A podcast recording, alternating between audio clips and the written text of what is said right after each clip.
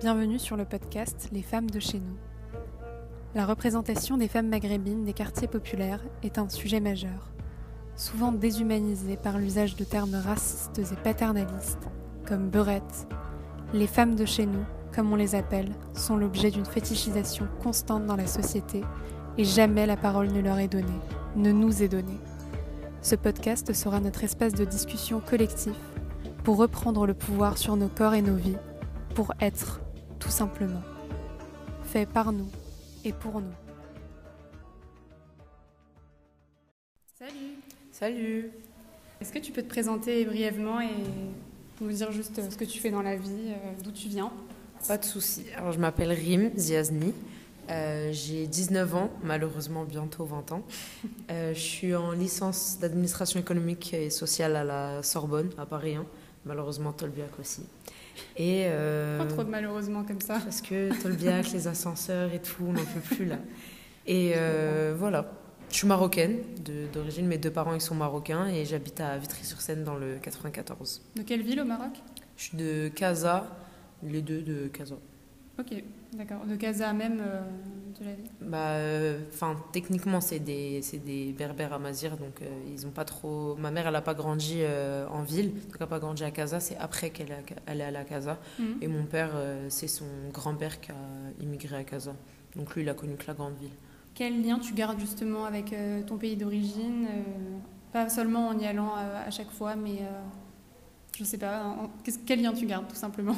Bah, avant, j'étais vraiment pas trop accrochée. Enfin, on a- j'avais une relation bizarre avec, euh, avec mes origines parce que j'y connaissais pas tant que ça. Je connaissais peut-être euh, ouais, la ville d'où on vient. Je savais même pas qu'on n'était pas arabe. Mhm. Je connaissais même pas la différence entre arabe, euh, maghrébin, etc.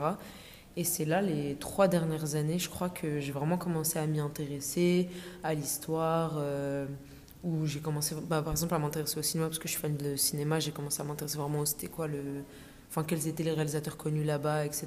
Et voilà.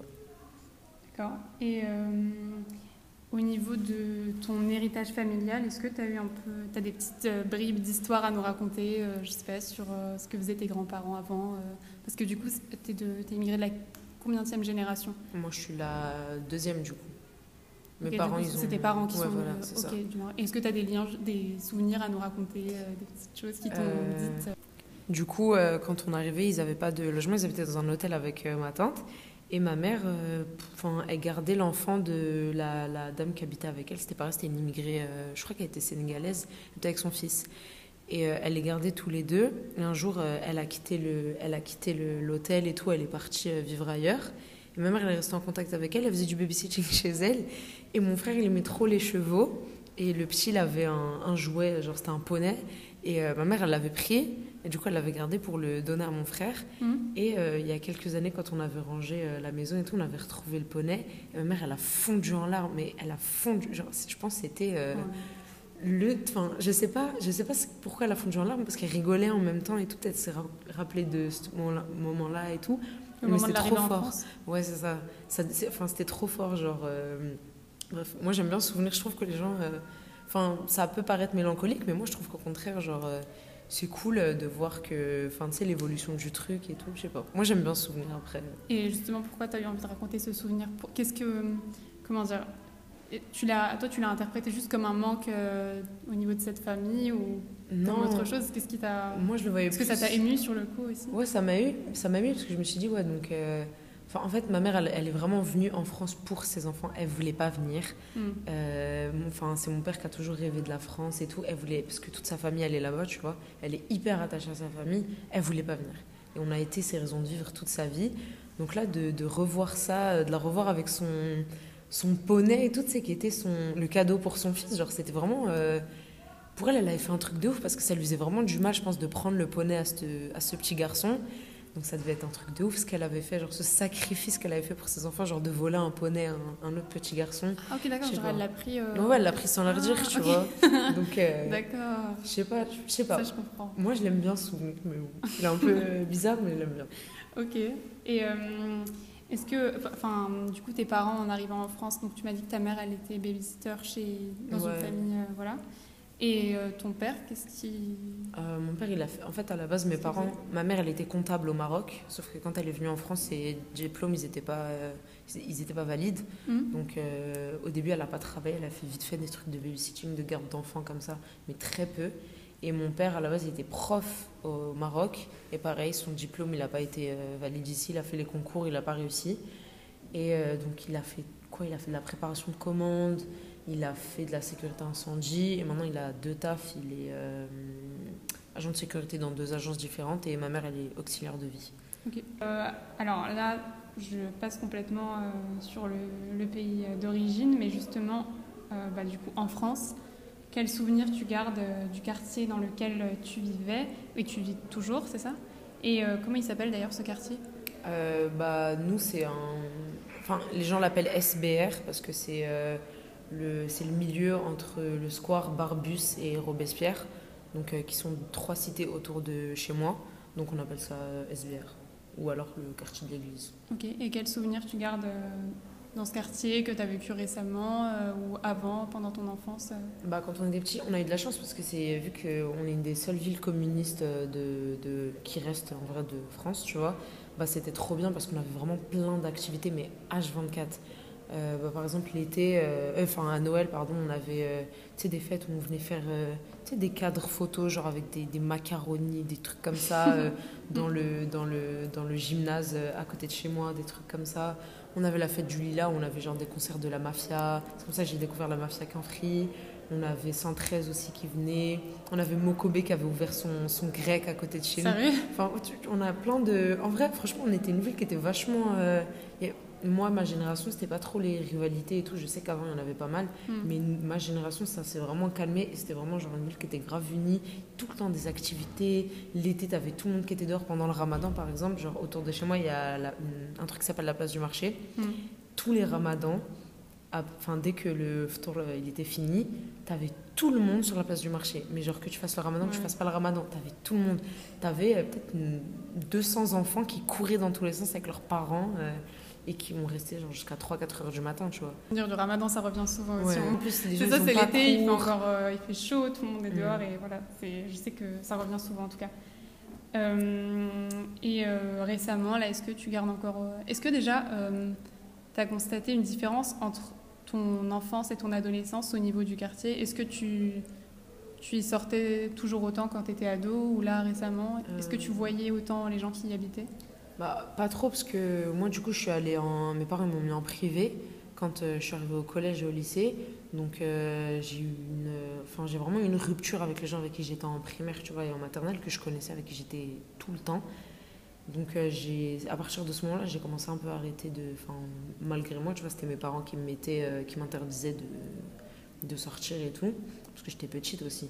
Mais ouais, j'ai vite eu une rupture, moi. Après, j'ai toujours eu un très bon euh, rapport avec euh, ma vie parce que franchement, tu, tu demandes à qui tu veux. hein, Je vends Vitry à tout le monde. Tout le monde, je leur vends Vitry. Représente. Elle est trop belle, cette ville. Il y, a- il y a plein de trucs. Il y a un musée qui est trop bien. Euh, il y a un grand parc. Il s'appelle le Macval. C'est un musée d'art contemporain. Ok. Il y avait, là, il y a pas longtemps, ils avaient une expo avec le musée de l'immigration et tout. Genre, vraiment, on a plein de trucs trop cool. Donc, j'ai toujours un peu traîné à Vitry, mais tu sais, toute seule, ou du moins avec mes nouveaux potes, euh, genre du lycée et du collège, mais moins avec euh, les personnes qui habitaient réellement à Vitry, avec qui j'ai grandi. Bah, ça fait une bonne transition avec la question que je vais te poser ensuite. Comment euh, tu t'es construite dans ton quartier en relation avec bah, les autres femmes déjà et aussi par rapport aux hommes?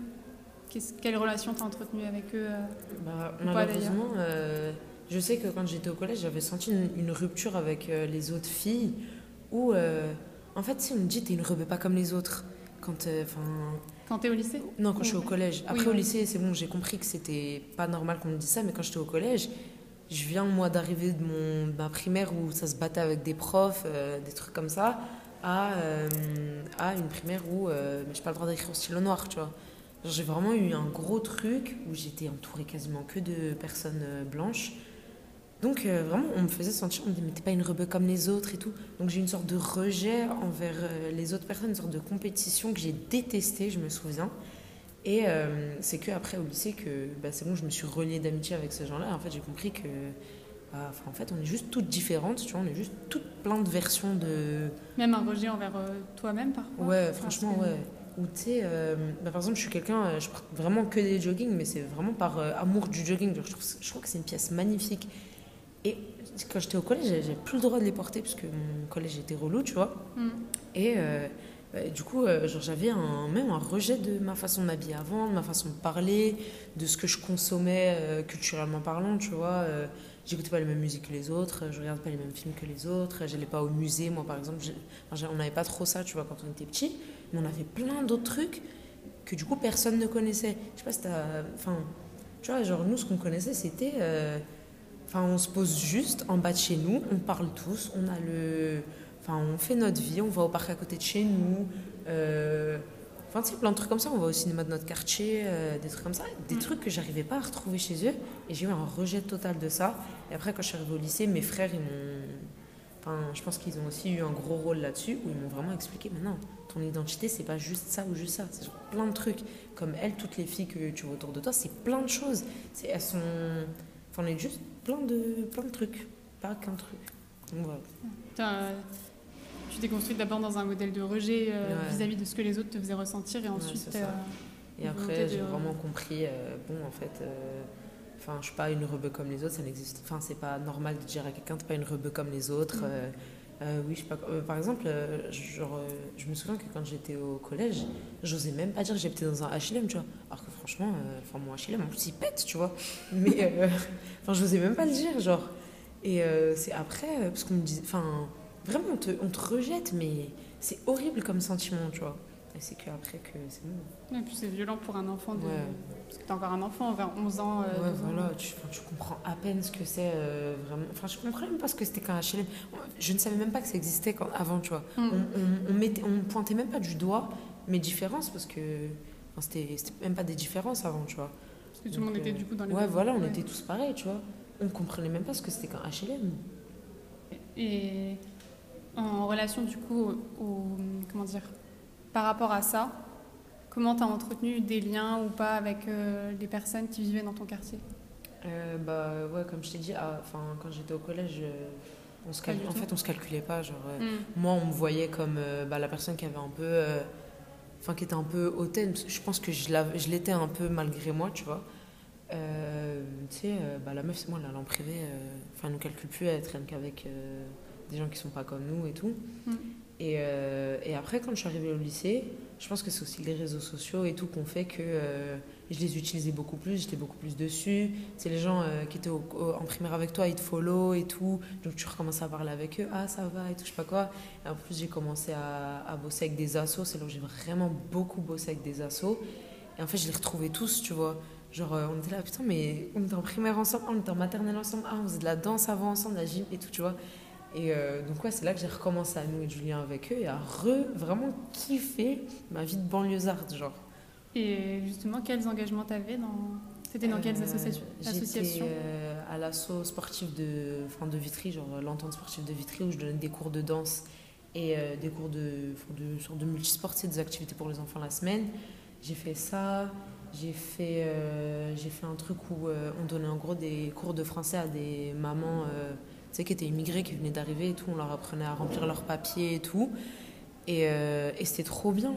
Parce que je sais que par exemple, quand je donnais les cours de danse et tout, en fait, c'est ça, ils mettent vraiment plein de trucs en place pour nous. Parce que par exemple, quand on était bénévole là-dedans, on avait des voyages au ski, euh, on avait des week-ends, on avait des trucs d'intégration, des soirées et tout.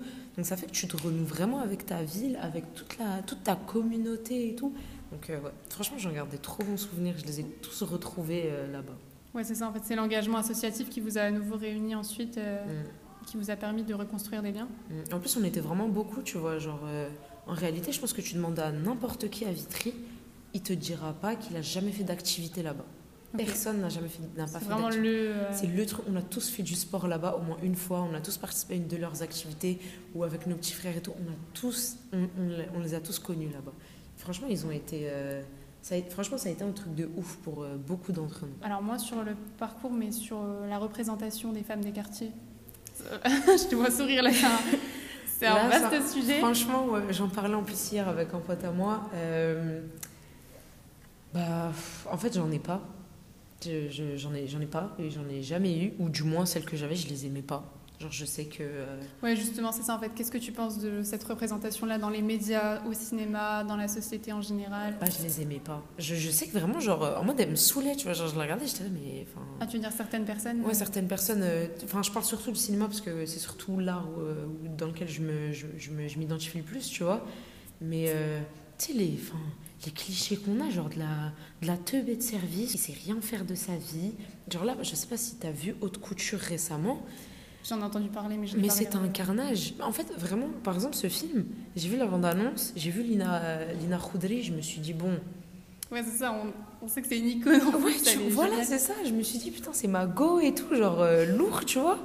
Je suis arrivée dans la salle, mais c'était catastrophique. Il y avait de la transphobie, il y avait du racisme, il y avait de la misogynie, il y avait, il y avait tout. Mais il y avait, c'était un- une catastrophe. En fait, c'est ça. Et c'est quand j'ai revu ce film, je me suis rappelé à quel point, genre, euh, elle me saoulait les représentations qu'on avait quand j'étais euh, plus jeune et que je m'y suis jamais identifiée, en fait. Genre, euh, en fait, je m'identifiais à mes frères, par exemple. Genre, euh, moi, vraiment, c'était eux qui m'ont appris qu'il fallait pas que je m'identifie à eux. Et, ben, et du coup, genre récemment, je regardais euh, Insecure, euh, la série de Issa Rae, et je m'étais dit, euh, je vais la, enfin, il- me la faut, genre cette série, il me la faut en France. Et du coup, j'ai regardé, tu sais, les séries qu'on avait, on avait Les Grands, qui étaient bof. On avait Scam, qui était cliché encore. Genre, euh, Validé. validé, Ouais. cliché. Quand tu vois flemme, genre, euh, c'est bon, vous m'avez tous saoulé. Moi, j'ai pas envie de faire ça. Moi, je veux faire. Enfin, en plus, là, genre, je suis en train d'écrire mon scénario. Je l'écrivais là, juste avant de, de te voir pendant que j'attendais, là. Je suis en train de continuer mon scénario. où- Sérieux? Pour une série? Ouais, je vais la faire. Genre, là, je, Ah, je commence à regarder et tout. J'ai pris des cours de scénario. Enfin, je me suis inscrite et tout. Parce que je vais la faire. Genre, on en a trop besoin. Je sais que euh, la, fin, la génération qui arrive, là, elle en aura même encore plus besoin que nous.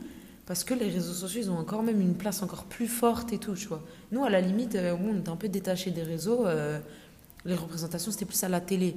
Alors que là, c'est vraiment genre, euh, j'ai envie que, tu sais, qu'il aille sur Canal, qu'il aille sur Netflix, qu'il voit sa série et qu'il voit euh, des gens de banlieue évoluer, pas juste grandir. Je veux qu'il les voit évoluer. Je veux qu'il voit euh, une meuf, elle prend son RERD, euh, elle, va, elle va à la fac, elle rentre, elle fait sa vie, elle kiffe sa vie, elle va en soirée, ça va aller en soirée, elle va aller faire ses tresses, elle faire ses... Enfin, elle fait sa vie, tu vois. Et elle évolue, pas juste elle grandit. Parce qu'on voit toujours stagner, j'ai l'impression que c'est ça.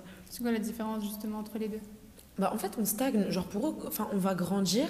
Pour eux, en fait, on va grandir, on va mûrir, on va être. euh, Parce que tu sais, il y a ce cliché-là de les raciser. euh, Elles sont toujours plus mûres que euh, les personnes. euh, Enfin, les personnes blanches, vois. Genre, moi, je sais que par exemple, on me voit, t'es une femme forte. Non, non, non, non. Bah, et si je le suis pas? Et si Mm. j'ai envie de pleurer, mais mort, jusqu'à demain, mais j'ai pas envie. Moi, ça me saoule. Genre, je sais que souvent, quand les gens me disent, mais t'es une femme forte. Non. Moi, j'ai même pas envie de l'être. Genre, je m'en fous. T'as juste envie d'être en fait. Ouais, j'ai juste envie d'être. Genre, j'ai pas envie que tu me. tu- Je sais que par exemple, euh, j'ai une amie, euh, j'ai une amie euh, qui est, euh, elle est guinéenne, guinéenne malienne. Hmm. Et genre, ben là récemment, enfin, elle faisait un, tu sais, elle était en genre en mental breakdown, elle en pouvait plus et tout. Et t'avais tout le monde qui lui disait, mais si, et tout, t'inquiète pas, les filles comme vous, vous allez y arriver. Mais non, il y a pas, y a pas de filles comme nous.